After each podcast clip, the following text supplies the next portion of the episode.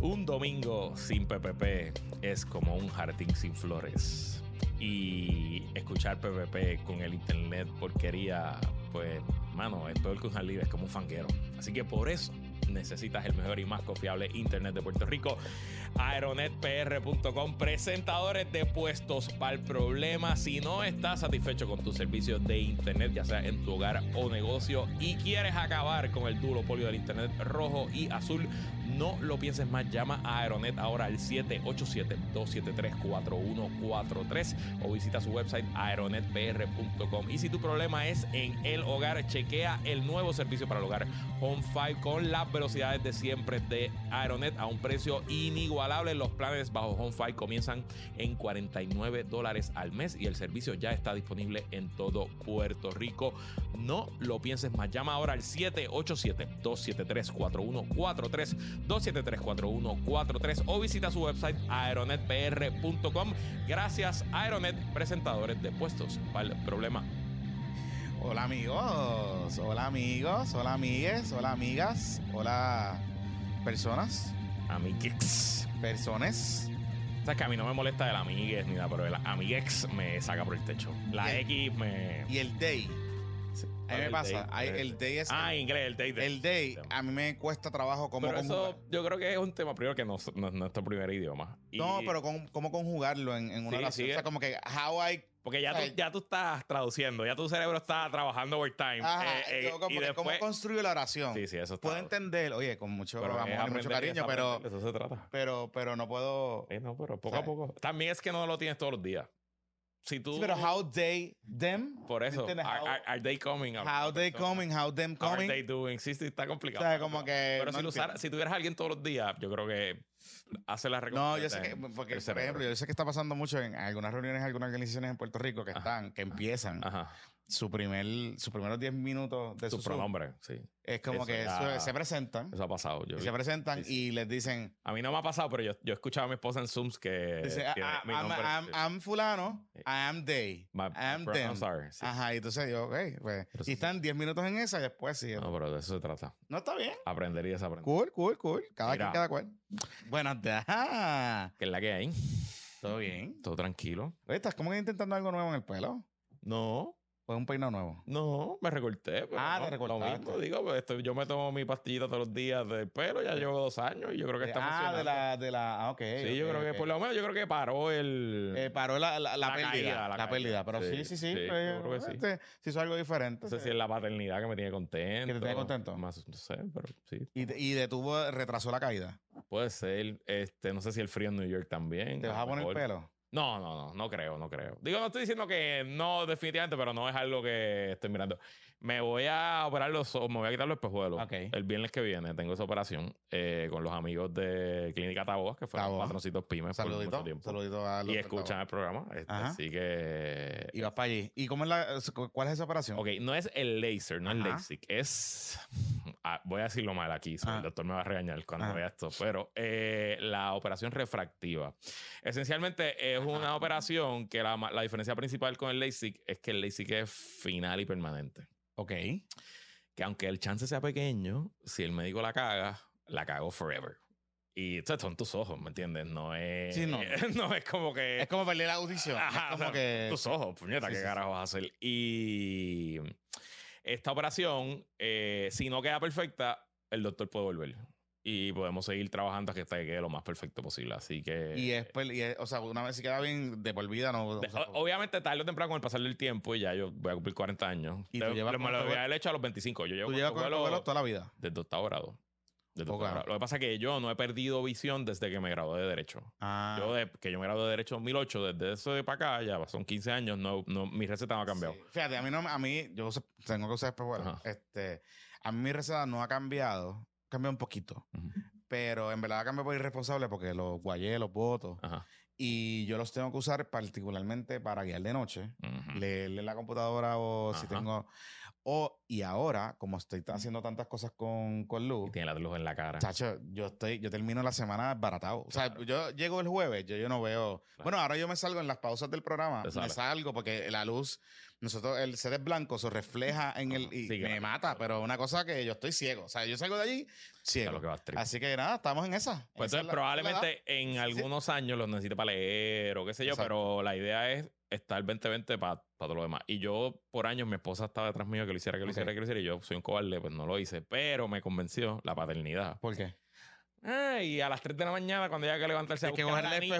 Yo usualmente tengo mi espejuelo en la mesita de noche, pero a veces se caen. Tengo un gato que le gusta tirar las cosas al piso. Ah, ok. Entonces, como que me Sí, metió el sí, miedo de Dios y, De- y le funcionó. Ya, ok. Así que- entendí, ya entendí. Así que Ah, ahí pues está. está ahí, la está. Torre de Plaza. Mira. Y.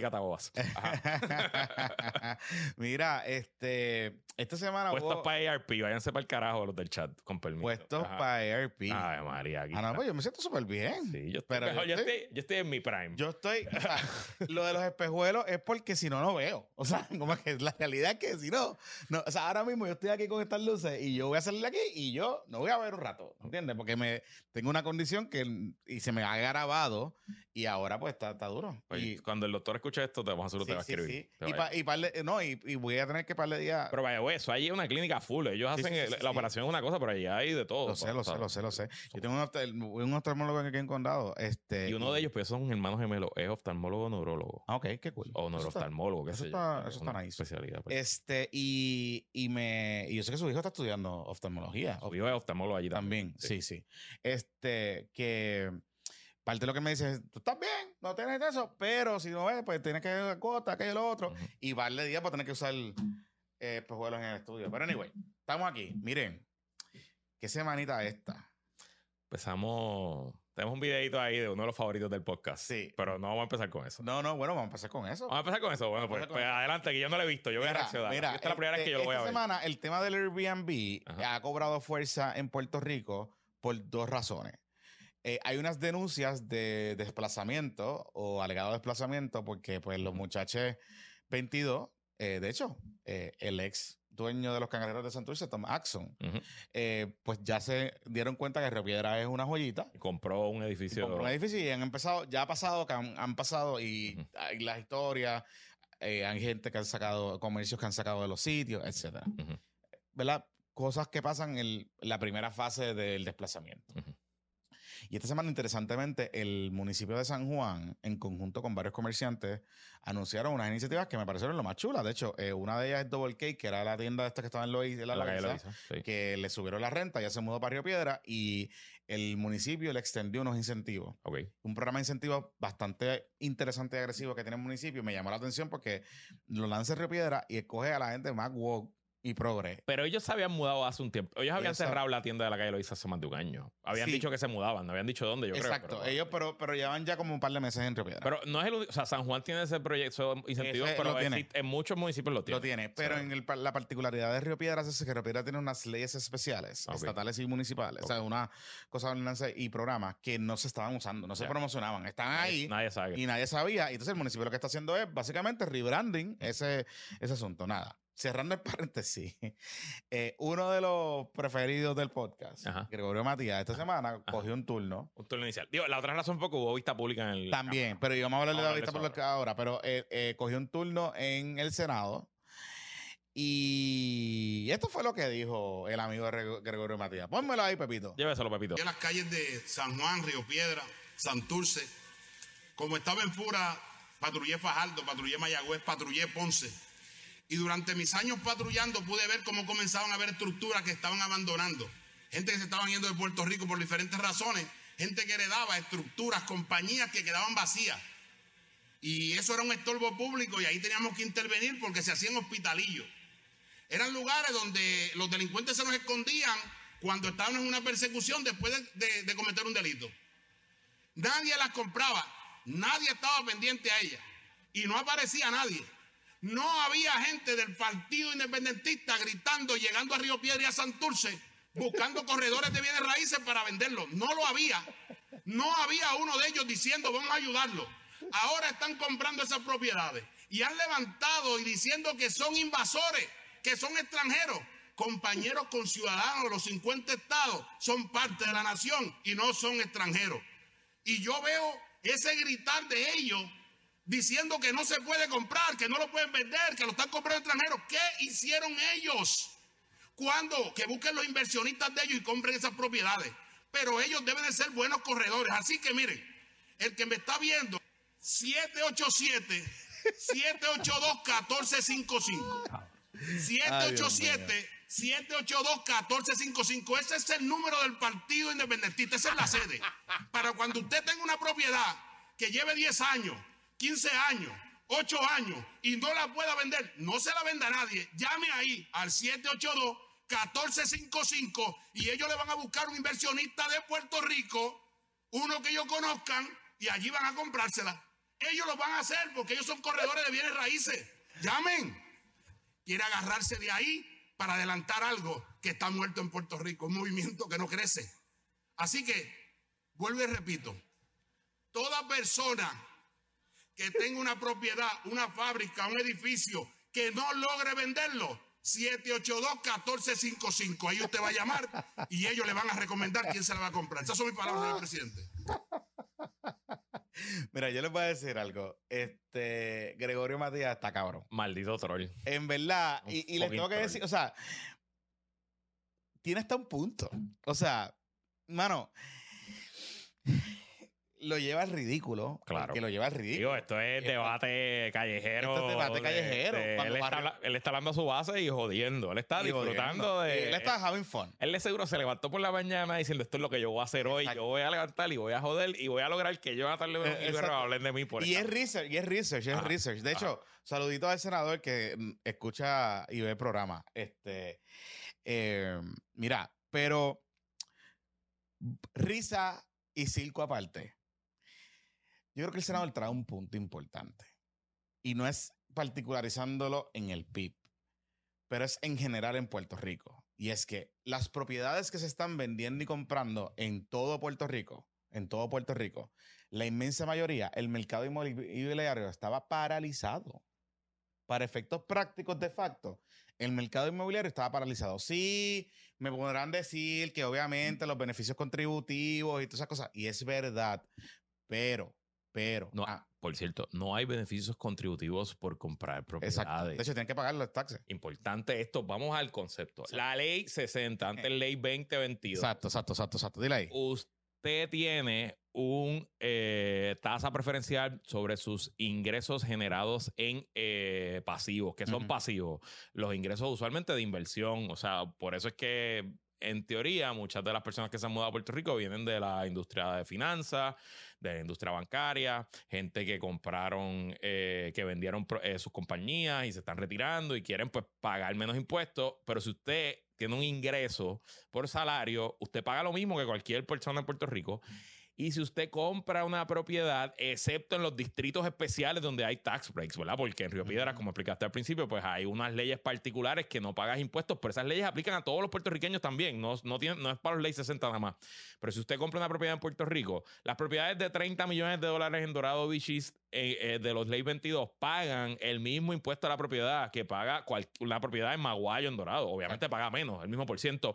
De hecho, es incluso menos porque la propiedad que menos valor paga menos. Hay un debate importante que no hemos tenido como país que yo favorezco. Yo quisiera que los impuestos a la propiedad en Puerto Rico fueran aún más agresivos. Bueno, que fueran atados al, a- al valor de la propiedad, por ejemplo. Por eso. Y, y son atados al valor de la propiedad. Lo que pasa es que hay una Sí, pero- cosa pero- que hay que calcular en Por eso, 1957, pero, que, no que me voy a ir por los al valor presente. valor Por eso, no me voy a ir por los wits. Pero Ah. eso es una cosa. Pero cuando la gente te dice por ahí, ah, vienen a Puerto Rico a comprar propiedades con incentivo, ojo, cuidado, porque en la mayoría y la inmensa mayoría de los casos no hay incentivo que valga. Digo, a lo mejor, pues qué sé yo, está la ley de Santurce, de rehabilitación de Sí, Santurce. pero no imp- pues pero- no pagas CRIM por unos años. Está pero, bien, pero, pero no importa. O sea, pero eso es. si y lo tú que, tuvieras los chavos para comprar un edificio. eso es lo que. Aquí va eh, mi segundo ah, punto. eh, Aquí va mi segundo punto.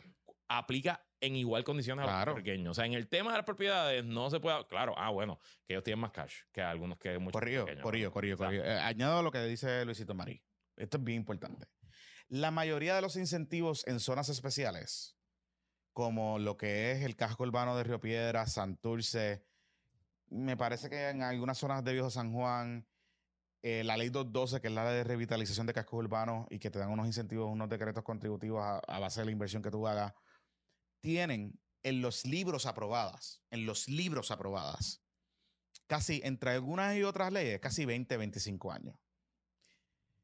Y de hecho, a los amiguitos que están por ahí peleando ahora, el gran desplazamiento que ocurrió en Santurce para hacerle estos eh, monumentales edificios Aquí de al lado, Ciudadela, al lado de eh, Cayo Loíza, qué sé yo, fue precisamente utilizando incentivos contributivos del gobierno de Puerto Rico para beneficiar a ciertas clases, clases que son, de hecho, las que están lloriqueando ahora, que no pueden vivir en esa zona, que fueron los originales desplazadores. Pero claro, en aquel entonces nadie le hacía caso, porque como desplazaban a, negre- a- a gente negra, pobre y dominicana, Digo, porque aquí se desplazó una, dos comunidades enteras. O sea, Completa, se borraron del El mapa. bloque donde está Ciudadela. Se Es borró un del bloque mapa. entero que estaba poblado. Se borró del Eso no mapa. era un lote vacío. Y Loíza se gentrificó, la calle Loíza se gentrificó por puertorriqueños y puertorriqueñas. Esa es la verdad. Gente de dinero cercana al poder de los dos partidos que se beneficiaron de esas leyes. Ahora no me pueden venir a gritar FAU Corillo. Ah, que esto es otro tema relacionado al, al- al tema del asunto de la vivienda y de que la vivienda está cara y todo ese tipo de cosas. Vamos a tener esa discusión.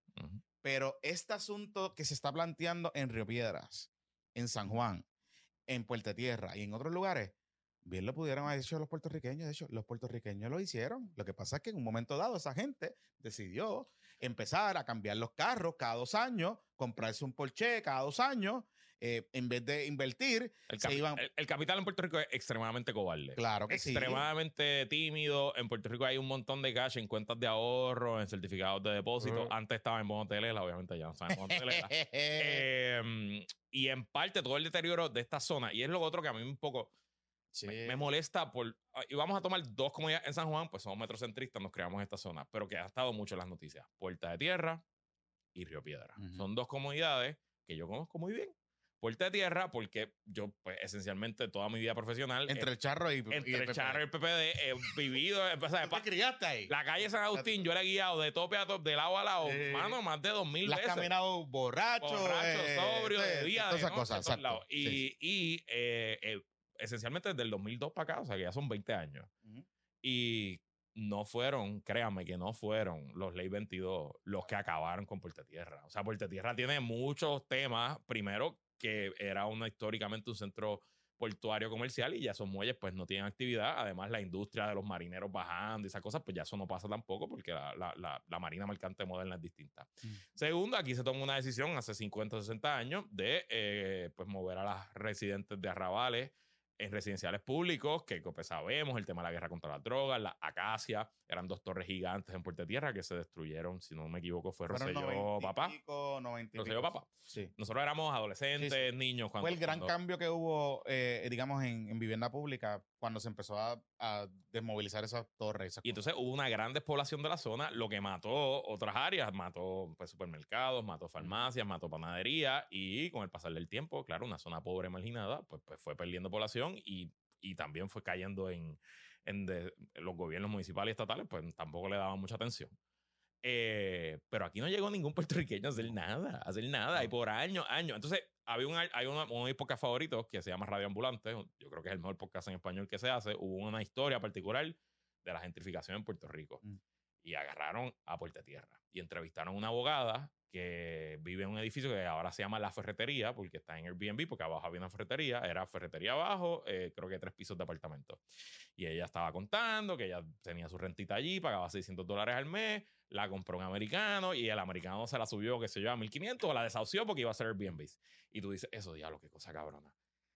Eh, pero la licenciada se había mudado en el 2017. O sea, no estamos hablando aquí de que estamos sacando a una familia que ya... No, es que desde el 2017, no, desde el 1987, ese edificio de seguro estaba decaído y no fue hasta que ahora hipsters, al- hace 5 o 7 años, empezaron a repoblar poco a poco la población. Y claro, de momento, pues llegaron estos inversionistas que vieron la oportunidad gigante de un barrio esencialmente residencial a walking distance del Viejo San Juan, donde ya no se puede construir ninguna propiedad nueva.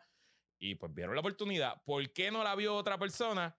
Pues no sé, eh, porque el capitán Bueno, es cobarde, y capitán- porque aquí la los banca es empresarios, la banca la banca es es cobarde, cobarde. los empresarios en Puerto Rico estaban súper mal acostumbrados a que toda construcción, en Puerto Rico no se movía un proyecto de más de 50 o 100 millones de pesos si no tenía una garantía del gobierno de Puerto Rico. Sí, sí, sí. Y si el gobierno de Puerto Rico no asumía el riesgo, obviamente el gobierno de Puerto Rico no va a asumir riesgo de nada desde el 2006. Eh, entonces, es muy complejo los todo ese problema. Río Piedra, lo mismo, papá. Yo me crié en Río Piedra. Yo fui al Colegio San José desde séptimo grado, fui a la Yupi, siete años, bachillerato y derecho. Mi mamá, yo recuerdo el back to school en el Paseo de Diego. A mí no me lo tienen que contar. Las navidades en el Paseo de Diego no me la tienen que contar. Ir a comprar todas las milas de los cumpleaños míos y de mis hermanos en los 17 almacenes que hay en Río Piedra. No me tienen que contar a mí nada de eso. Y a Río Piedra realmente lo que lo mató fue la construcción del tren. Claro. Los 10, 15 años que tomó construir el tren urbano acabaron con que, Río de- Piedra. que de- porque, que, recuerda que venía después de la explosión de, de Río Piedra. Que ya, sí, sí, pero la, ya la explosión fue pues, un accidente. Pero, por, por y- eso, pero que, que nunca se terminó de reconstruir y ya le no, metieron. pero la explosión, porque acuérdate, la explosión, yo, yo estaba en el colegio, Eh. nosotros, el colegio San José tembló completo. Sí, sí, Ese día fue, nadie, todo el mundo que estaba ahí se acuerda. Pero eso fue allí nada más, eso, no- eso, eso fue la tienda de Humberto Vidal, eso no afectó un bloque entero. Eh, pero esencialmente esa construcción con los años di- disrumpió tanto el tráfico eh, que los negocios empezaron a cerrar y eso es como el cáncer. Una vez un bloque se vacía, pues empieza a traer, pues, lo que dice Fucking Gregorio Matías, eh, ciertos elementos, se convierten en, en lugares de, pues, y poco a poco va pasando. Añade otros factores, sí, que la lluvia ha perdido estudiantes, que quizás Bueno, la vida, mitad, que la o sea, vida la universitaria no lluvia es perdió como la, antes. la mitad de su matrícula. Añádele también que Santa Rita hace muchas décadas También. dejó de tener residentes. Santa Rita ya no es un barrio, Santa Rita es un sitio de dormitorio. Y bueno, pues mientras hay estudiantes perfectos, pero en los veranos y pues entonces no hay actividad, no aguanta un supermercado, no aguanta nada y, y- y se cae. Entonces a mí pues un poquito me... Sí, sí, sí. Me, Me causa un poquito de, de estrés. Y yo puedo, oye, y el tema, Entonces estamos hablando de lugares... No es que están en 0% de población. las impresiones comerciales. Ah, Y Primero, los comerciales son comerciales y están desocupados. Ah, otra cosa, el Paseo de Diego. Los dueños del Paseo de Diego que tienen sus edificios vacíos son todos boricuas. también. O sea, Es que, que lo- los que les venden. Los que le venden los edificios a la gente son boricuas. o sea, a mí me, a Son mí me- boricuas, puertorriqueños. Porque una cosa es, una, oye, aquí en Santurce nos debimos haber amarrado todos para que no desplazaran esta comunidad. Claro, a, Pero a la misma vez nos encanta venir aquí a... a los 23 y aquí al Sí, frente. sí, me encanta venir ahí al supermercado de Ciudad Seguro, está cabrón. Seguro. O y el parque que están construyendo ahí sí, atrás, sí, la de la salgo de aquí después de grabar. El parque que le regaló o Julia, sea, que que les soy, soy un fucking hipócrita, lo Claro. soy, lo admito. Pero, Eres un vende patria. este, pero, y en ese momento, de nuevo, o sea, ojo y cuidado, que yo creo que es donde nosotros hemos machacado más aquí, eh, con los discursos xenofóbicos. Porque una cosa, una cosa es que usted proteste la remoción de una comunidad como pasa y puede estar pasando ahora mismo. Otra cosa es usted decir no queremos extranjeros en Puerto Rico. Correcto. Otra cosa es usted decir no queremos turistas en Puerto Rico. Eh, Que vi por ahí un video de Bianca Groló criticando la, la campaña del DMO no, y haciendo un sé. stretch. Ella hace un stretch con, con los taínos y no Hawái. esas no lo he visto, así que no, no sé. O sea, Y por último, porque aquí somos capitalistas en este podcast, eh, Corillo, parte de la razón por qué en Puerto Rico se emi- emigramos ta- tantos, ya más de un millón de puertorriqueños han emigrado en la última década, es porque la inversión principal de las familias puertorriqueñas son su hogar. mm, Y el valor de su hogar, de su principal inversión, ha decaído dramáticamente en la última década.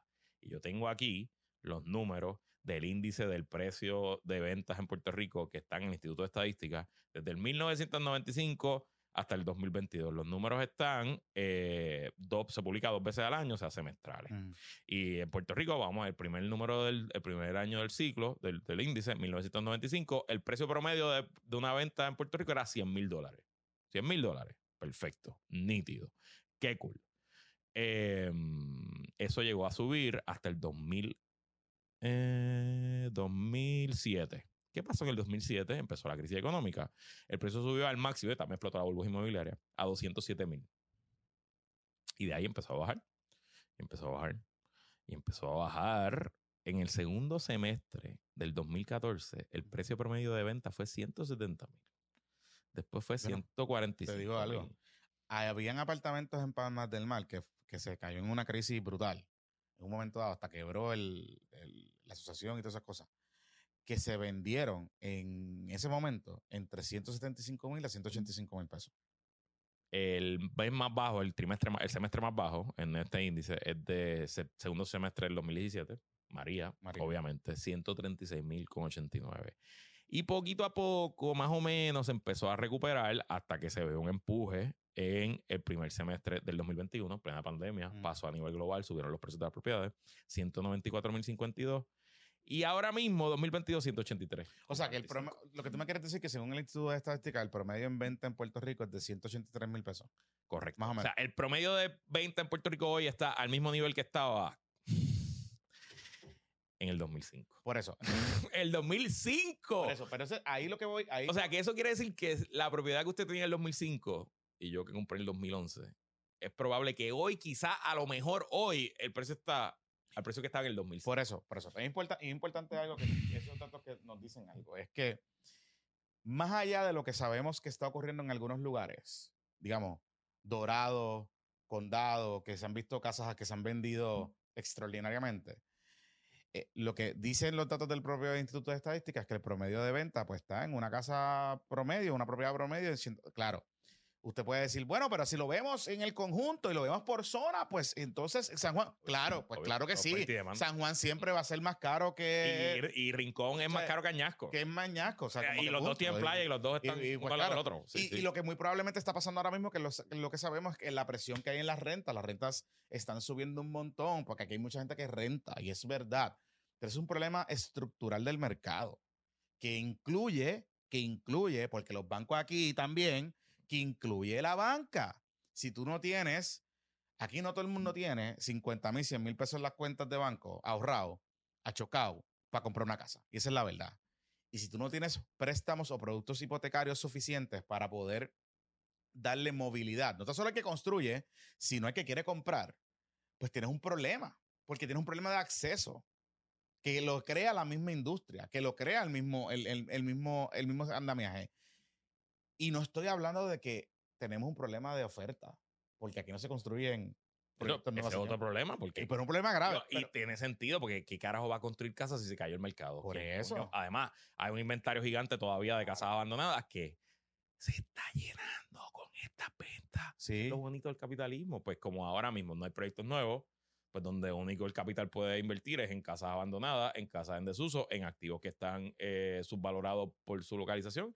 Y bueno, pues el que tiene capital invierte. importante con esta discusión y, y es el tema de la vista pública del Airbnb. Hay una legislación que se quiere regular, ¿verdad? Y quieren establecer unas reglas de juego. Yo tengo que decir que cuando yo leí el proyecto, a mí eh, me parece que es una bu- un buen comienzo para la discusión. Un buen comienzo para la discusión. Porque la realidad es que hay algunas áreas que el problema puede ser un problema. Ahora, yo creo que hoy no se tiene que legislar. Y te voy a poner un ejemplo bien sencillo. Los Airbnb, para, to- para todos los efectos prácticos, son negocios comerciales. Son negocios comerciales. Usted tiene su casa, usted solo quiere su casa para hacer un fin de lucro. Es un negocio comercial. Aquí, esencialmente, y como es un negocio dedicado al turismo, esencialmente aquí hay dos cosas. Uno, la compañía de turismo hace par de años atrás entró en un acuerdo con Airbnb que tienen que comprar el room tax. Ellos- y te lo cobran automático. Y te lo cobran automático y se acabó. Antes, en teoría, los dueños de. Tenían que reportarlo, tenían que un pagar ellos Un mensualmente. self-reporting. Y después Claro. hubo un acuerdo que creo que fue bajo la gerencia de Carla Campos Fue con Ricky Rosselló. y Don Ricky. Ellos logran un acuerdo y un acuerdo de entendimiento y básicamente lo que hace es que Airbnb le envía a los chavos. Sí, o sea, tú, usted lo paga y el Airbnb a fin de mes le deposita a la compañía de turismo. Sin contar que Airbnb cobra tax. Y le ha generado 50 millones desde el 2018. Claro, y sin contar que Airbnb, el, el- el cargo por servicio, se paga IBU, para que sepi. Claro. Y tiene un acuerdo con el gobierno de Puerto Rico. Claro. Nada, para que tengamos claro de eso. Sí, sí. Es en el lado contributivo. Ahora, en el lado de reglamentación, ya hoy los municipios, a través del Home Rule y de, y de su andamiaje municipal, particularmente los municipios autónomos, pueden hoy reglamentar los Airbnb. Y ya hay algunos que han Y hay algunos que lo están haciendo. Mm. El caso, los casos más, más claros, San Juan y Carolina. Esencialmente, ¿qué hizo San Juan? San Juan cogió, se empezó a dar cuenta que estaba pasando esto, llamó a la gente de Airbnb y les dijo, envíame las listas de, de tus propiedades en el municipio de San Juan. Cogieron, cogieron las listas, hicieron un cross-matching con el CRIM y dijeron, ajá, sí, Retasación. retasación, págata. Y, y olvídate de retasar. Digo, y- Le enviaron las cartas cobrándole, claro, el el, el- el mueble, porque la patente es sobre el bruto. Así que, sobre el bruto, y se acabó. Ajá. Y le están cobrando patentes y le están cobrando el crimen. Y le eliminan la, la exención Claro. a, la, a la gente. Muy bien. Con eso, tú regulas el mercado. Y vas de. Y, vas- y hay, vas- que, hay que buscar soluciones particulares para Claro. sectores particulares. Y un poco ayer en el Zoom este, hablábamos de este asunto, que, que Ah. hay que, o sea, yo no soy de la teoría de que Airbnb no es un problema. No, no, no. Yo, Yo sé que, es problema. un problema en áreas particulares. Claro. Y también, bueno, pues me, me dirán anecdótico, pero pues este, la familia de mi esposa compró una casa en Ocean Park en el 1900, creo que fue 78, whatever, Ajá. y ahí viven mis suegros todavía. Y la, la- el vecindario ha cambiado. O sea, el, el Sí, sí, sí, vecindario sí, ha cambiado. Allí lo- los vecinos mayores pues, se han ido muriendo, algunos se han mudado. Y honestamente, ellos están rodeados, yo creo que de seis casas a su alrededor. Cuatro son Airbnbs o tres son Airbnbs. Y entonces son Airbnbs de los molestosos, son Airbnbs de, Del pariseo, de de pariseo. que dividimos en cinco apartamentos, Ah, que se me parquían cinco carros, que me llegan los Uber a las 3 de la mañana. Tú sabes, es, es un issue. Y eso probablemente requiere soluciones mucho más a nivel de comunidad, de hecho, Sí. eh, a nivel de municipio. Y eso hay que ver áreas particulares. Pero Airbnb no es un problema en Puerto Nuevo. Airbnb no es un problema en Río Piedra. No. Airbnb no es un problema en Ayuya. Al contrario, la gente que ha podido. Bueno, los paradores dicen que, que a ellos le ha beneficiado, paradores que tienen restaurantes y qué sé yo, le ha claro, beneficiado gente que va para allá, Porque para los Airbnb. lo- la ventaja de ok, el turismo en general, ¿no? Y, y cada cual, el turismo es una industria extraña, es interesante porque como todos somos turistas en algún momento, todos creemos que sabemos. Sabemos de turismo. ah. Y- Que usted vaya a beber, ok, vamos a, hacer- vamos a ponerlo más claro. Ajá. Que usted vaya a beber ron a Punta Cana Eso no lo hace tú. y a, y a Cancún en el Inclusive, no le hace experto en turismo. Lo, lo O sea, otro- como lo que- otro del turismo importante también es que porque a usted le gusta hacer algo, a mí, a mí, este soy yo, Luis Herrero, a mí me gusta acumular puntos de milla, de tarjetas de crédito y darme viajes que yo no podría pagar si fuera Nunca, cash. ajá. Ajá, y, y montarme en, en, en, en business y entonces ahorrar y buscar para ir a comer a un restaurante de dos estrellas Michelin o tres estrellas Michelin y eso, eso es lo que yo hago. Pero porque a mí me guste eso, no quiere decir que todos los turistas allá afuera les guste eso. Hay gente que le gusta eh, irse al campo, hay gente, Hay gente que le gusta estar en el hotel, en- estar encerrado allí. hay gente que quiere ir a recoger café, hay gente que quiere ir a, a- a nadar con delfines y es imposible para cualquier destino, sobre todo un destino como el nuestro, que es pequeño, que no tiene Ujú. tanto dinero, crear experiencias particulares o traer hoteles particulares para cada uno de los posibles nichos o intereses en la industria de turismo. Y Airbnb resuelve un problema en el sentido que le permite a todo el que quiera que tenga una propiedad, un activo que no está usando, pues montar su propio hotel y en una solución. Airbnb al final del día es una solución de pago. O sea, eso es lo que es, porque Airbnb no es dueño de ninguna de, las- de sus propiedades. Exacto. Ellos simplemente son una solución de pago que conecta un mercado potencial con... que se hacía antes, Luis. Antes, a- un montón, en Lu- Lu- Luquillo, toda esa área, Ujú. habían gente que tenía sus apartamentos y tú llamabas a un número y le decías, mira, este, ¿puedes alquilar el apartamento en tal fecha? La gente, "Eh, eh, eh, sí, ah, pues dale, y ya está el día. No, pero era, era de conexiones. De de conexiones yo me acuerdo, había una, una casita en Playa Santa que mi familia, como por cinco años, Sí. alquilábamos dos veces al año. Y los de Breña, uno iba a Breña en Dorado, la- amiga de mi tía y whatever, y se la alquilaba. Y me imagino que le hacía un caballo entre todo el mundo y nos quedamos se pagaba. 15 allí y se pagaba. Exacto. Pues ahora se hace con la tarjeta de crédito y perfecto. Eh, así que decir que los Airbnb. Entonces, yo creo que el proyecto es bueno en varias cosas. Airbnb también está de acuerdo en varias cosas del proyecto. Crea un registro único, sí. pone unos requisitos particulares, da transparencia al asunto, le, da una, le hace unas exigencias. Pero el proyecto también, en su versión actual, eh, restringiría si el Airbnb está en una zona residencial a que solamente se puede usar el 30% de, De la, la propiedad para Airbnb. Eso, pues, pensando en una, una casa de tres cuartos, pues un cuarto Un puede cuarto ser. Airbnb. puede ser. Y eso esencialmente va a sacarle el mercado a todo el mundo. Va a sacarle el mercado a todo el mundo porque. Además, es imposible regu- eh, este, fiscalizarlo. Correcto. es imposible además. fiscalizarlo. Es eh, imposible. O sea, hay muchas cosas que tienen Y lo que vamos a hacer es pegarnos un tiro Sí, sí. porque los demás destinos en el Caribe no tienen esa restricción. No, Entonces, tienen otras restricciones. Correcto. Porque todo el mundo está regulando el Airbnb. Claro. Todas las jurisdicciones tienen este mismo problema, esta misma discusión. y yo creo pero que. ninguna está entrando Y a si es un problema de verdad serio que, que la evidencia demuestre que se está desplazando en todo Puerto Rico, que eso es otro asunto importante, los números, Corillo, los números. En el censo del 2020, el porciento de extranjeros viviendo en Puerto Rico se redujo versus el censo del 2010. Así que, de nuevo, los números versus la retórica, los números versus el mensaje inflamatorio. los números versus los, mensajes- los videos de TikTok. Los números la versus xenofobia. Así que mucho ojo. Pero eh, ya no sé ni por dónde carajo yo iba. Ah, este. Hay que leer. Ah, entonces te voy a decir el otro lado de la moneda. El otro lado de la moneda. Viene, hay un proyecto para un Hard Rock Café eh, un hotel jarro. Lo vi. lo vi. Está en- feo el diseño. El, diseño Está está horrible. Espantosísimo. Pero era un espantosísimo. era, entiendo que era un, modelo, un concepto. pero es y- espantoso. Y el Instituto de Cultura ya le dijo, papá, Este es ya le digo que decía, eso es espantoso. eso está horrible, eso no Eso es espantoso, Perfecto. pero está bien. Yo estoy de acuerdo ahí, me. ¿verdad? Esa zona. Pero esto es para un lote que está cubierto de brea. Es el lote que es, es el parking que está al frente del intendente. Ramírez, o sea, hacia la parte de atrás del De intendente. Ramírez. Ajá. frente al muelle 6, yo creo que ese muelle que separa unos. Exacto. Un lote lleno de brea, que ya ni se usa porque hay un parking multibus. O sea, no es, no es, no es el día a día de Hacienda. Se usa, se usa para la fiesta de la calle. Y lo usan los empleados de Hacienda. Ni siquiera los, los. Y los empleados de Hacienda no son muchos, así que está vacío casi siempre. Entonces, ese hotel traería 500 habitaciones al viejo San, al, al viejo San Juan, técnicamente desde el viejo San Juan en los muelles. Y entonces, los que se oponen a los Airbnb en el viejo San Juan también se que- oponen al hotel. ¿Usted sabe qué va a pasar cuando abran 500 habitaciones de un Pues, hotel de lujo en el viejo San se Juan? acabaron los Airbnb. No se acabaron. No se acabaron, pero, pero los precios por noche van a van a, bajar. bajar. porque entra más competencia. Eso va a ser menos atractivo a la gente que ha comprado edificios para convertirlo en Airbnb y a lo mejor regresan los alquileres a largo Ah, plazo. Porque eso es lo otro, que Pero la gente te dice, el viejo San Juan, hay residentes del viejo San Juan de toda la vida, es verdad. Pero el viejo San Juan siempre ha sido una comunidad de alquiler. Lo que pasa es que antes los alquileres eran a largo plazo y ahora son alquileres a No corto suena que plazo. siempre ha sido alquiler, que nunca ha sido barata. Nunca. Nunca ha sido barata. Nunca ha sido barata. Nunca ha sido barata. O sea, como que tampoco es que. O sea, ellos tienen una urbanización privada en, en un casco oh, histórico. Nada, a lo que voy con esto es que, ojo, a mí me parece que es una buena discusión. Se dieron unos buenos puntos. Allí estuvo el amigo Alan Tavera, obviamente representando a, a los que cabildean, pero no cabildean eh, de la. ¿Por De, la- de- de- bueno, pero eso fue lo que nos dijo, que ellos no pues, pues, pero estaba allí deponiendo, pues, está bien. ellos no están cableando a favor de un cliente. Ellos están pues, dando su visión como Fundación for Puerto Rico. Ok. Ajá. Está bien. Ok. Nada. Eh, yo no sé si. fueron los académicos que. tiene Airbnb, Por eso, no lo sé. fueron los académicos allí. Este, Ah, y lo otro, eh, el hijo de Pedro Pierluisi, a pesar de lo que diga Santa Ruiz Escoto, Por favor. no controla el 88% de los Airbnbs en Puerto Rico. Tienen que bajarle. Ay, Dios mío. Tienen que bajarle. Y al amigo Adrián eh, González Costa. Ajá. Yo creo que Adrián es muy bueno y muy efectivo cuando comunica y cuando levanta planteamientos. Pero a veces se me va de panfleteo. Y a veces eh, cae, utiliza estas retóricas del miedo. Adrián, lo que, lo que han comprado en, en Rivera son cinco, edif- o- o nueve propiedades. Nueve propiedades.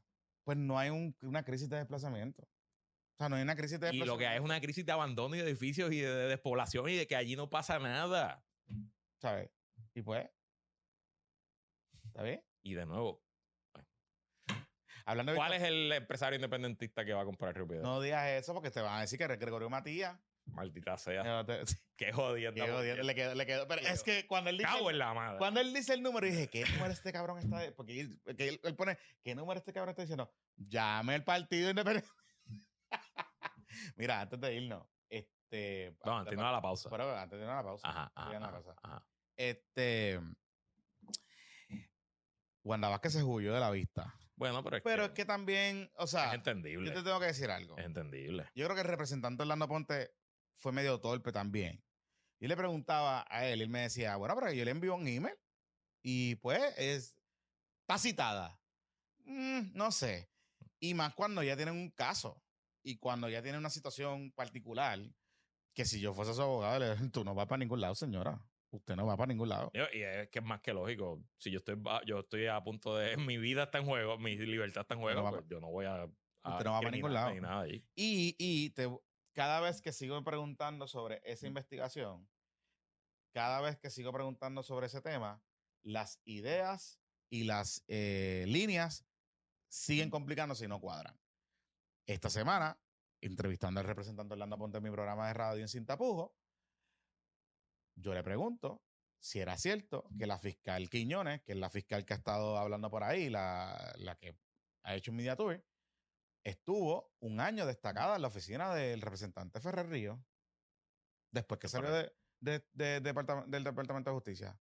Estoy hablando de la oficina de Baby Ferrer, de Baby O Héctor. sea, pero manteniéndose como fiscal, Pero manteniéndose como fiscal y que, estaba destacada ya. y que supuestamente, supuestamente, ella cuando estaba destacada allá, todavía tenía a cargo la investigación o las investigaciones que ella estaba alegando.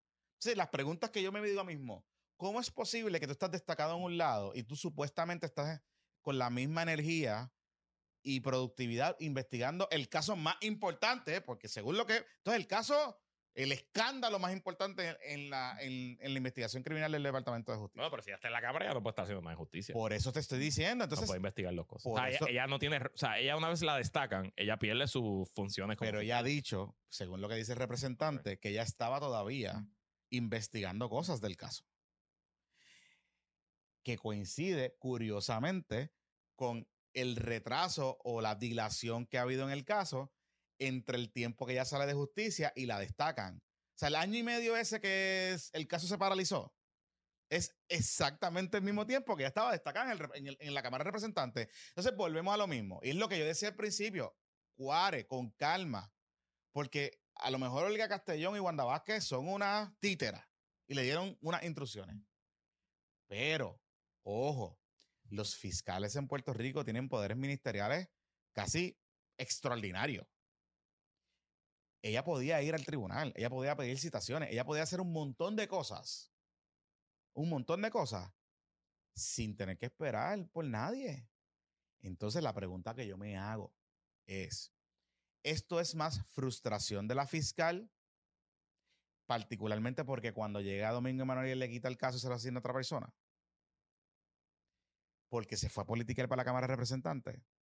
Nada malo con eso. Nada malo con eso. Pero no me quieras, no nos quieran vender. Y volvemos a lo mismo de ahorita. Una cosa es la retórica, una cosa es la entrevista, una cosa son las entrevistas para el Netflix, porque esto es un caso buenísimo para Netflix. Buenísimo. Y otra cosa es los hechos. Y los hechos cada vez se complican más. Y hay cosas que no me cuadran y me siguen sin cuadrar. Y al final del día, yo pienso honestamente que aquí lo que pasó fue que ese papel unió a todo el mundo. Y como pasa en el Departamento de Justicia, que tiene problemas para investigar, que no hay los recursos suficientes, que la policía no tiene los recursos suficientes, aquí pasó el tiempo, se perdió evidencia, se contaminó la evidencia que había, la gente que podía hablar no habló, el que podía, el que sabía lo mataron, porque hay uno de ellos que lo mataron, el otro el otro, y al final del día no tienes manera de sostener un caso en un tribunal. Eso es lo que está pasando aquí. Pues a veces, a veces, tiene que tomarse la determinación de decir, ¿sabes qué? A pesar de que hicimos todas estas gestiones, no tenemos caso. Punto. Y se acabó. Y esa es la realidad. Citaron a alguien esta semana, ¿verdad? Claro, iban a citar a Saavedra también y no fue. Pero entonces, volvemos a lo mismo. Tú vas a citar un testigo. ¿Cuánto fue que, eh, ¿Cuándo fue la muerte de Kevin Fred? ¿2000 qué? ¿Dos- Y nueve por ahí. Tú vas a citar un testigo casi cinco años después para hablar de una noche o de un evento de una noche. Pues, caballito, ¿sabes? Volvemos a lo mismo. Oye, y hay que hacerle, yo creo que hay que hacerle justicia y la familia de Kevin Fred se merece que se le haga justicia. Pero volvemos. Una cosa es eso y otra cosa es lo que pasa. Y la realidad es que la historia de la fiscal Quiñones, lamentablemente, no cuadra ni con una vara larga. Esa es la realidad. Estoy hablando bien claro. Estoy hablando bien claro. Y yo sé que el representante Lorna Ponte quiere hacer su trabajo y esto le va a dar brownie points para cobertura y qué sé yo. Pero el mismo representante, cuando yo le hago las preguntas, el mismo representante tiene las mismas dudas que yo tengo. Porque es que no cuadra la historia. No cuadran las versiones. No cuadran. Y pues, is what it is. Vamos a hacer la pausa. Cuando La regresemos. pausa. Vamos a hablar de los Popo Kids, obviamente. Y una asamblea que viene por ahí que como que nadie la espera, pero que va a estar más taquillera que a los populares. Sí. Esa va a estar buena. Bueno, de hecho, este es el mes de las asambleas. Sí. Porque Proyecto Dignidad tiene una también. Vamos a hablar de Vamos eso. a hablar de eso Ay, también. Dios mío. ¡Ay! Pausamos y regresamos en breve. Mientras todo evoluciona, tus clientes, empleados y tu audiencia siguen con las mismas necesidades de conectarse, aprender y divertirse. Y para eso tienes a tus socios en producción TBX y su website tbx.live. TBX es una agencia de producción audiovisual y creación de experiencias para eventos aquí en Puerto Rico, ya sean eventos en hoteles, en centros de convenciones o eventos virtuales. TVX tienes todo lo que necesitas. Fueron nuestros socios en la producción de los PPP Awards en diciembre del año pasado y el año anterior. TVX cuenta con un departamento de creación de experiencias con lo último en los muñequitos, ya sea photobooth, espectáculos de iluminación, talentos artísticos, lo que tú necesites, Rolando, en TVX lo tiene para ti. Llámalos al 787-630-1200, 630-1200. Visita su website tvx.live y convierte tu convención o evento en la más grande de las experiencias. Y bueno, se acabó febrero y comienza marzo. Eso significa que por ahí viene la época planillera. Así que planifica tu futuro hoy para que disfrutes de mayor libertad financiera. Abre una IRA hoy y ahorra en tus contribuciones. También puedes consolidar todas tus IRAs haciendo un rollover. ¿Y sabes con quién lo vas a hacer? Pues obviamente con tu agente patroncito Roy Chéveres con más de 40, de 40 años, bueno ya mismo, 14 años de experiencia contra a Roy. Y Roy te ofrece diferentes alternativas en el mercado, ya sea en productos de intereses indexados o fijos. O sea, tú puedes comprar tu IRA, coger tu eh, beneficio contributivo y esa IRA se invierte en un índice del S&P 500, etcétera. Así que tiene un rendimiento mayor que si fuera una IRA convencional en un banco. Por ahí llámalo ahora mismo para orientarte y sacar tu cita al 787-209-8441, 209-8441 y recuerda que lo puedes seguir en Instagram como Chévere Financial. Gracias, Roy Chévere. Gracias, Chévere Financial. Mira, qué chévere. Ahora de vuelto a puestos para el problema. Bueno, regresamos, continuamos aquí. Estamos en la antesala, esta semana, estamos en la antesala de el mes de las asambleas. Correcto. Bueno, febrero o marzo, porque la sí, sí. PPD tiene a este domingo. Por eso, pero es asamblea, asamblea, asamblea month. Si nos, es están viendo en YouTube, Madness. si nos están viendo en YouTube ahí cuando esto premieres a las 9 de la mañana, eh, ahora mismo el Partido Popular está celebrando su asamblea. Están haciendo, están recogiendo los, están, eh, ¿cómo es? los sanguchitos de mezcla, la gente las está entregando entonces, para. entiendo que no es. Creo que va a haber, va a haber momento de asamblea, pero es, todo es votación secreta. So, es más como que la gente va a ir llegando, va a ir votando y se van a ir. O sea, no sé si va a haber como un momento particular. Bueno, supuestamente de- van a, los, candidatos a presidentes van a Van a- presentarse. Van a presentarse, van a hablar, va a haber un momento así, pero eso va a ser yo creo que más tardecito. Pero esencialmente abren a la, creo que abren a las 8 hasta la 1 de la tarde, puede ir todos los delegados, incluyéndome, yo voy a ir allí. a ¿Cuánta- votar. qué, qué es lo que se elige ese Ok, día? se eligen, vamos, vamos a lo que ya no se elige, que ya está planchado. Ya está planchado. Tengo un artículo aquí de eh, Alejandra Jover del Vocero. Eh, recuerden que en el acuerdo magno que llegaron eh, José Luis Dalmao, Rafael Tatito Hernández, Luis Javier Hernández eh, y Jesús Manuel Ortiz en noviembre del pasado, decidieron dividir la elección en dos. Eh, la presidencia y la vicepresidencia no se eligen ahora, se eligen en mayo y se van a elegir por votación de todos los De populares. todo el mundo. Y en teoría va a haber centros de votación en todo Puerto Rico y hay que levantar 100 mil pesos para eso y, y le pusieron una cuota a cada candidato de 25 mil pesos. Allá. Más el partido 25. Eso es lo que le dijeron a cada Ah, bueno, pero, Entonces, está, van a pero tratar 25, de- 25, 25 está bueno. 25 cada uno y 25 el partido y van a tratar de levantarlo todo en la medalla Muñoz Marín que es en, algo- en marzo, abril. ¿Qué es eso de la medalla de Luis Muñoz Marín? Eso fue algo que se inventó, yo creo que fue Aníbal en su primera presidencia del partido. Y es nada, es una medalla para reconocer un popular o una popular por su trayectoria y recoger chavitos para el partido. Eso es lo que es. Este, ¿Y recoge chavito? En sus buenos tiempos, la medalla Muñoz Marín podía dejar 200, 300 mil. pesos. Wow. No creo que eso, ya esos buenos tiempos pasaron, pero sí, sí. Y se saca el ballroom del Hotel San Juan y se hace un, un dominguillo. Es como una gala, es como una gala. No, porque es dominguillo tempranillo. brunch, como un sí, brunch, como un brunchito. almuerzo. Ok, sí, una para, que, para que te pongan los trajecitos claros. los claros, los claros, sí, sí, puedes sí. mimosita. O la, o la guayabera. O la guayabera, mi- mimosita, mimosita, mimosita. Ok. Entonces, pues ahora eso cambió. Pero adicional, la Junta de Control Fiscal, iba a decir, la Junta de Gobierno del partido El Jedi Council. creó, crearon 14 organizaciones de diversos sectores y esa, entonces ahora crearon también los comités por distrito. Dios mío, qué aburrido. Esto aquí yo siento a la gente yéndose así. Pero espérate, ok, ok. Ok. Junta. Pero ahora se crearon distritos, eh, comités distritales. Puerto Rico tiene 40 distritos representativos. hay 40 comités distritales. cada- ahora cada, eso no existía antes. Ahora eh, el poder está a nivel de distritos representativos. Hmm, ¿De quién habrá sido esa idea? Del presidente de la Cámara. Hmm, pero bueno, ahí cae. Todo el mundo nego- dijeron que Ok, sí. ok, espérate, espérate. Va- va- estoy perdido. Junta de gobierno es el, es el, el rector, el, el cuerpo Correcto. rector máximo. Correcto. Después está la asamblea. No, la asamblea es el máximo. Ah, la asamblea es el máximo. Entonces, la asamblea La es como la junta- junta. la junta. junta. es como un cuerpo directivo directivo. que el que hecho- corre el lecture day. el que corre el Ajá. Exacto, y toma las decisiones particulares. Y, a- ajá. Y debajo de la junta hay 40 comités representativos a, to- a nivel de Pero todo que están afiliados a la junta. Correcto, entonces. Y esos 40, esos 40 son como la red de redes del Victoria Esos Ciudad. 40 están compuestos por, por un liderato presidente, vicepresidente. eh, En cada distrito. En cada distrito y 14 organizaciones, que están las organizaciones clásicas, las mujeres populares, los jóvenes, los servidores públicos y otras 11 O organizaciones. sea que cada, cada comité distrital tiene 14 sillas. Exactamente. Ay, Dios mío. Exactamente. Pero ¿y ese revuelo? Y esas sillas son por un chorro de organizaciones. Entonces, los 40 de cada una de las sillas escogen uno que va a la Junta de Gobierno a nombre de ese sector. O sea, de las, de las 14 organizaciones hay, hay 40 sillas. Ajá. Hay 40 sillas en cada. Hay una silla por distrito. una silla por distrito. Ajá. Entonces, todas tienen que votar, todas las organizaciones tienen que votar para escoger el delegado el delegado de la Yo soy Ajá. el eh, representante de los pequeños y medianos comerciantes del precinto 4 de San Juan. Ajá. Y yo el domingo voy a votar por un candidato que te confieso, no sé quiénes son y nadie me ha llamado a pedirme el voto. Así que yo decidiré el domingo eh, por uno de esos 40 que nos va a representar a los pequeños negocios ante la Junta. No voy a ser yo. Yo no llené los papeles, no entregué nada, así que no voy a Yo ser no entiendo. eh, y así sucesivamente. Pero hay otros puestos que ya se llenaron porque no hay competencia. Así que por no tener competencia, Leo del Vocero ya están certificadas. La alcaldesa de Loíza, Juliana Nazario, por las mujeres populares.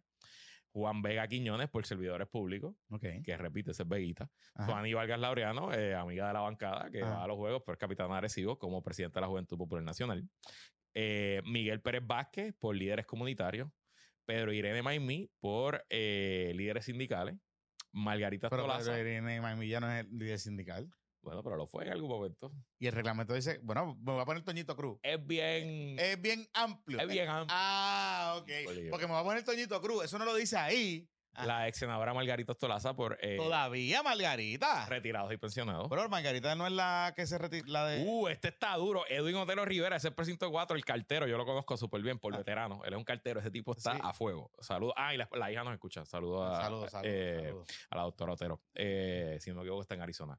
Claribel Martínez Marmores, ¿te acuerdas de Claribel? Que fue la que perdió contra Manuel Natal. Sí, la que le hicieron la campaña xenófoba y Eh, clasista exacto, el- pues ella va a tener la silla de comunidad inmigrante. Y el domingo se escoge las bases de fe, Ajá. la comunidad LGBTQI. Y ahí está Ah, Iris Ari Pavón. ah, yo no sé si va a ir. Eh, o la esposa. hay un grupo que es de diversidad funcional, se escoge también a su representante ese día. Trabajadores del sector privado, que mi candidato es Cristian Albelo Right Team, porque no cogió. Eh, pequeñas. Oye, espérate. Ajá. Cristian Albelo, póchame a mí. Cristian Albelo, chopercito. Mire, te voy a decir algo directamente a la cámara. Tú te pasas en el Zoom panfleteando Talking Point del PPD. Eres como el líder de la oposición de Victoria Ciudadana. Lloriqueas un montón cuando Victoria Ciudadana empieza a avanzar. Le pruebas los talking points y los hashtags a Manuel Calderón Cerame y todas esas cosas. Métase al partido. Porque de afuera es un mamey. Lo tratamos de reclutar para ser. Métase al partido porque es un cagao. Métase al, par- métase al partido. Métase al partido. Métase al partido. A que el gas no pela. Métase al partido porque de afuera es un mamey. De afuera es linda, la linda. Opinar. Métase al partido. Aporta al partido desde adentro. ¿Qué pasó? ¿Tienes miedo a perder? No hubiera Cosas perdido, hubiera ganado. Pero no Claro que hubiese ganado. No O sea, importa. si hay unos puestos ahí que nadie está, que se meta. Eh, y el otro grupo es el grupo ambientalista, que ahora hay una organización ambientalista. ¿Quién es el líder No sé quiénes ambientalista? son los candidatos, no lo sé. Yo solamente puedo votar por el de pequeñas y medianas empresas. No puedo votar por los demás. Ok. Adicional a eso, todos los delegados, que somos como 5 mil, podemos escoger 7 candidatos por acumulación que van a la Junta. Ajá, que hay, haya que hay elección, 13. hay 13. Y esos son, Ahí está Nemesio. Ahí está, no, no, Ángel Nemesio está para vicepresidente del partido. Ah, Eso es mayo. Está- No, no, ahí está la licenciada Ivonne Lozada, Ajá. la profesora Ada Álvarez Conde, que iba a renunciar al partido por ahí nunca renunció. eh, Pero volvió, volvió al partido. el senador Juan Zaragoza. Nunca se fue. No, que se- nunca se fue y nunca renunció Nunca tampoco. renunció. Ok, ok. Eh, Juan Zaragoza, la senadora Elizabeth Rosa, el alcalde de Comerío José Santiago, el representante Domingo Torres, el representante Jesús Santa, el, representa- el representante Héctor Baby Ferrer Santiago, la senadora Ada García Monte, el senador Ramón Ruiz, el senador. Javier Aponte, el representante Orlando Aponte y la subsecretaria del partido Nina Valedón. Ja- Javier Aponte, Javier Aponte se lo habían impugnado. Pero, y a Nina también le impugnaron. ¿Ah, Por- sí? Sí, porque ella es la subsecretaria del partido y decían que no podía. Bueno, bueno, está correcto. Nina está haciendo una campaña enfocada en los gatos. Está Sí, cool. eh, Nina, ahora que Nina me mandó un flyer Ajá. de, con su gato y yo dije, coño, qué bien me conoces. Sí, sí, Estás sí, pidiéndome el voto bien. Ya, y yo que soy un cat dad Ajá. pues puedo, puedo identificarme. Sí, Puedo- lo vi, lo vi, lo vi. Así que eso es lo que va a pasar el domingo. ok. Lo y más importante en verdad el domingo es los discursos los de los discursos y candidatos los show of force. y los aplaudacitos. Y los- el partido negoció para que entren los tres juntos, así que no va a haber show de entrada, así que será más el a la aplaudatómetro. que chango. Habrá- Hubiesen dejado entrar Habrá el aplaudatómetro. eh, a ver a quién aplauden más y quién tiene el mejor momento. Y quién vende el video de quién aplaudió más. Porque Claro, claro, el va a estar. claro, ok. Está bien, me van a estar pendientes de eso. Ok. Eso es el PPD. El PNP se ha convocado para el 5, el, el 10, sábado que viene. el de arriba. El próximo, el próximo sábado. Ok. Y esa sí que va a estar buena. Esa va a estar caliente. Y ahí no hay votación. No, es una asamblea. Es una asamblea para ratificar la reorganización. El PNP, Ya terminó eh, ellos son hardcoreosos en este tema. Ellos reorganizaron ya todo Puerto Rico y es a simplemente como que ratificar y a los nuevos presidentes. y los reglamentos. y todas esas cosas. Así que esto es un chichichija. Ahí no va a pasar nada aparte. Pero, Pero allí la, la- no creo que la entrada esté negociada. No, no, no. pero, pero es el primer show of force entre la guerra entre Pipo y Jago. Porque obviamente pues va a ir todo el mundo. Ahora, estuve hablando el viernes con Edwin Mundo y Edwin Mundo me dice, y se tiene esta expresión que me parece Te genial. escuché, lo que te escuché hoy por el, y por me, el di- Space. y me dice y me dice algo así como que bueno esa es la primaria que nadie quiere y es momento de que ambos tanto el gobernador como la, la comisionada residente reflexionen si ellos quieren tener una primaria que va a ser una locura o y que le van a poner en bandeja de plata probablemente a los otros partidos Ujú. o si nos decidimos, nos ponemos de acuerdo y llevamos la fiesta en paz. Las vueltas que da la vida que Edwin Mundo sea la voz sensata en el PNP. Esto fue lo que yo pensé. Todos nos podemos viejos, de Y no, verdad. y no tan solo, y no tan solo eso, no tan solo eso. No tan solo que Edwin Mundo está haciendo la voz sensata. Es que Edwin dice algo que me llama la atención porque si tú escuchas a, to- a los People Boys y al Jovin Army, Ajá. básicamente, sabes que ya se queda así, ya responden con eso. ya, yo soy el hobby. Ajá, los People Boys y el Jovin Army. eh, básicamente lo que dicen es, los People Boys dicen, bueno, el candi- yo, mi candidata a, a comisionada residente es Jennifer González y mi candidato a gobernador es Pedro Pérez. Ajá. Y el Jovin Army te dice, bueno, nosotros estamos pensando, pero, pero eh, los números están hablando y la gente habla y tú ves el apoyo en la calle y los alcaldes y no sé qué. Ahora, Edwin Mundo, en otras palabras, lo que está diciendo es, ojo, esto no es una responsabilidad solamente de Jennifer González Gobernador. gobernador. Y va lo que tú planteaste hace par de episodios aquí sobre la viabilidad del gobernador. Y que seriamente, y que seriamente, porque Edwin Mundo no se puede decir que está. Edwin Mundo es muy cercano a Jennifer González, Pero, es leal, es línea de gobernador. y ha Y, sido de Pipo desde el y principio. él y ha sido de Pipo y le dio la, y le dio la primaria. con Wanda, y le dio la que primaria con, contra Ricky también. Él yo creo que estuvo. Yo creo que sí. con- Pero, pero él, él es línea, es línea. Y, y es un tipo de línea de partido. Y está con el presidente del partido. Ahora, también es un tipo sensato y sabe la que hay. Y recuerden, esta primaria entre Pipo y Diego, si se da, va a costar 5, 6, 7 millones de pesos. Cuidado si más. A todo fuerte. Sí, sí. Y el código electoral, porque como lo diseñaron para joder, Ajá. dice que la primaria es en julio. En julio del 2020. ¿Me entiendes? Sí, O sea, sí, ok. en efecto. Y es una primaria que va a ser a cuchillazo limpio, pero a cuchillazo, pero, pero, pero a matarse. Pero ya está cuchillazo. ya está a no cuchillazo. está limpio. declarada y ya está cuchillazo. y, es, y, y ojo, yo sé que él siempre, el PNP, el BIM PNP, caminan juntitos de la mano. Pero recuerden algo, no es lo mismo usted caminar juntito de la mano ganando con 40% que usted caminar juntito de la mano ganando con 33 Mm. o 32. Ujú, ujú. Y lo que dice, y lo que dice Edwin Mundo es, Maltasao, Wanda Vázquez nos costó 40 mil votos. Pues, Imagínate, o sea, multiplica eso por dos o por, por un, tres. por un tipo, con un gobernador que ha sido líder del partido por 20 años y una comisionada residente que es la líder principal del partido. O sea, esto no es, esto no es una pelea del chiquito. Wanda Vázquez era una, una señora que cayó allí por, por el destino y que nunca en su vida ha hecho campaña. y que la Estos única, y que la única manera, y que la única manera que Jennifer González, que esto lo comentaba eh, sobrino en el panel de Guayaberas el viernes, la única manera que Jennifer González puede venderle al pueblo PNP que ella es viable y que ella es la que es, es diciéndole conmigo es que se gana. Con este no. Y para tú hacer eso, tienes que pegarle al gobernador duro. En la cara. Pero, pero, pero, pero es duro, duro, rompiéndole eh, la boca todos los días. Y eso significa que tú vas a elevar los negativos, pero que Pipo también se va a elevar. O sea, que tú le vas a ele- a elevar los, le vas a poder pegar negativos a Pipo. Pero estás pegándole negativos al incumbente, al presidente de tu Eso partido. afecta a todo. y eso afecta a todo el mundo. Eso afecta a los alcaldes, a los legisladores. a Y eso es Porque una guerra jode- eso nuclear. jode la marca del PNP, que ya está jodida, pero la jode más. La jode más. Eso es una guerra nuclear tú misma. Sin contar que lo que va a venir de afuera es, o sea, es misiles nucleares. Y yo presumo que el gobernador, si la primaria se da, el gobernador activará a la Asociación de Gobernadores Demócratas, a la Asociación de. Gobernadores Nacionales, para que vengan los PACs a dar chavitos aquí. Claro. Y la comisionada activará sus PACs. O sea que tú dices 5 o 7 millones. Oye, no me tenía que llegar a 10 y 2. Bien, bien. Oye, Pero ¿qué sabes qué? ¿Para qué es bueno? Para gente que trabajamos en los medios. ¡Que venga toda esa pauta! ¡Queremos la primaria! queremos la primaria. Queremos. Sí, queremos la primaria. Eso es verdad. Eso, muchachos. Mira, y como, y como marzo es el mes de la asamblea, Ajá. otro que tiene asamblea es el Proyecto de Dignidad. ¿Tú sabes que no tiene asamblea?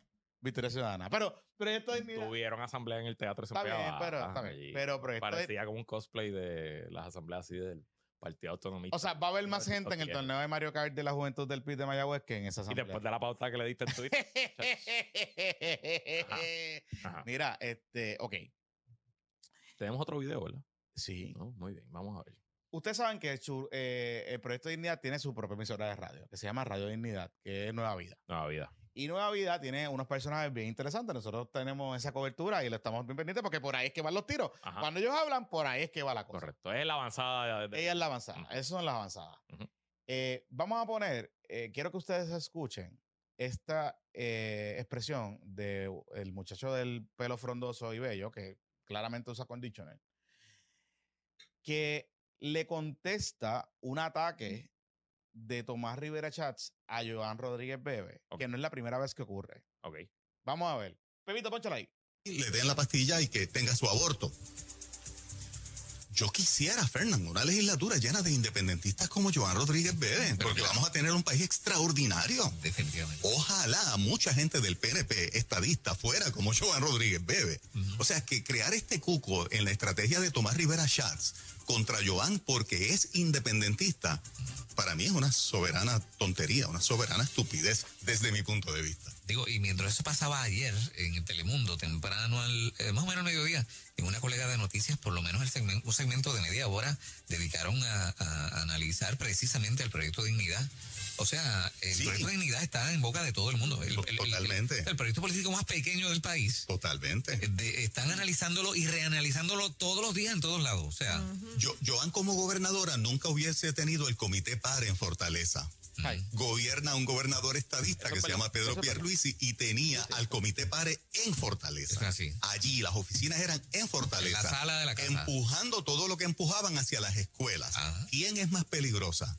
Joan Rodríguez Bebe, independentista en Joan- Fortaleza, Joan o Pedro Pierluisi en Fortaleza con el comité pare allí. ¿Quién? Hmm. La Pare- línea es clara. Sí. Y- Segu- ya esto está eh, documentado académicamente. En este podcast, hace años, yo creo que Sí. fue después de la elección del 2020, Nosotros lo veníamos diciendo. dijimos que Puerto Rico está transicionando a un periodo post-estatus políticamente, donde la pega de los partidos por más de un por- por- desde que existen los partidos en Puerto Rico, esencialmente es su ideología de estatus, los independentistas con los independentistas, los estadistas con los estadistas, los autonomistas con los autonomistas. Pero mi teoría es que tras la llegada de la quiebra y la Junta de Control Fiscal, pues todos estamos bastante claros que el estatus de Puerto Rico no va a cambiar por lo menos hasta que salgamos de la quiebra y se vaya a la Junta. Eso no eh, eh, está fuera de cualquier libro, cualquier posibilidad que el el estatus de Puerto Rico cambie para cualquier dirección. Y eso, adicional a la larga frustración de más de casi 30, 40 años de gobiernos mediocres y corruptos, pues permite que otras alternativas sean atractivas y permite que tengamos una política como Joan Rodríguez Bebe, que es independentista, que eso representaba la muerte de la popularidad de cualquier político o política en Puerto Rico históricamente, eh, pero a la misma vez hoy por hoy, yo creo que la política que más ha aprovechado su rol y que ha sido la rookie del cuatrenio, sin duda, y que si decide aspirar a la gobernación por Proyecto de Dignidad en el 2024, cambia todo, altera completamente todo el panorama y hace aún más difícil de pronosticar qué puede pasar en el, 2000, en el 2024. Y la línea, y la Y línea de- línea de escucharlo de él, yo estoy seguro que es, yo no sé quién, yo no sé ni cómo se llama, pero me encanta su, su pelo. Su pelo- Ah, pelo es bello, bello, bello. sí. Eh, este, yo estoy seguro que él en su no le hace falta eh, ponerse pelo. no, en su formación, en su formación de su vida, probablemente en su entorno, en su familia, hablaban de los pelú y de los independentistas como los tiraban en esta Claro. línea. Y hoy está cambiando porque Por la ideología. él se ve representado.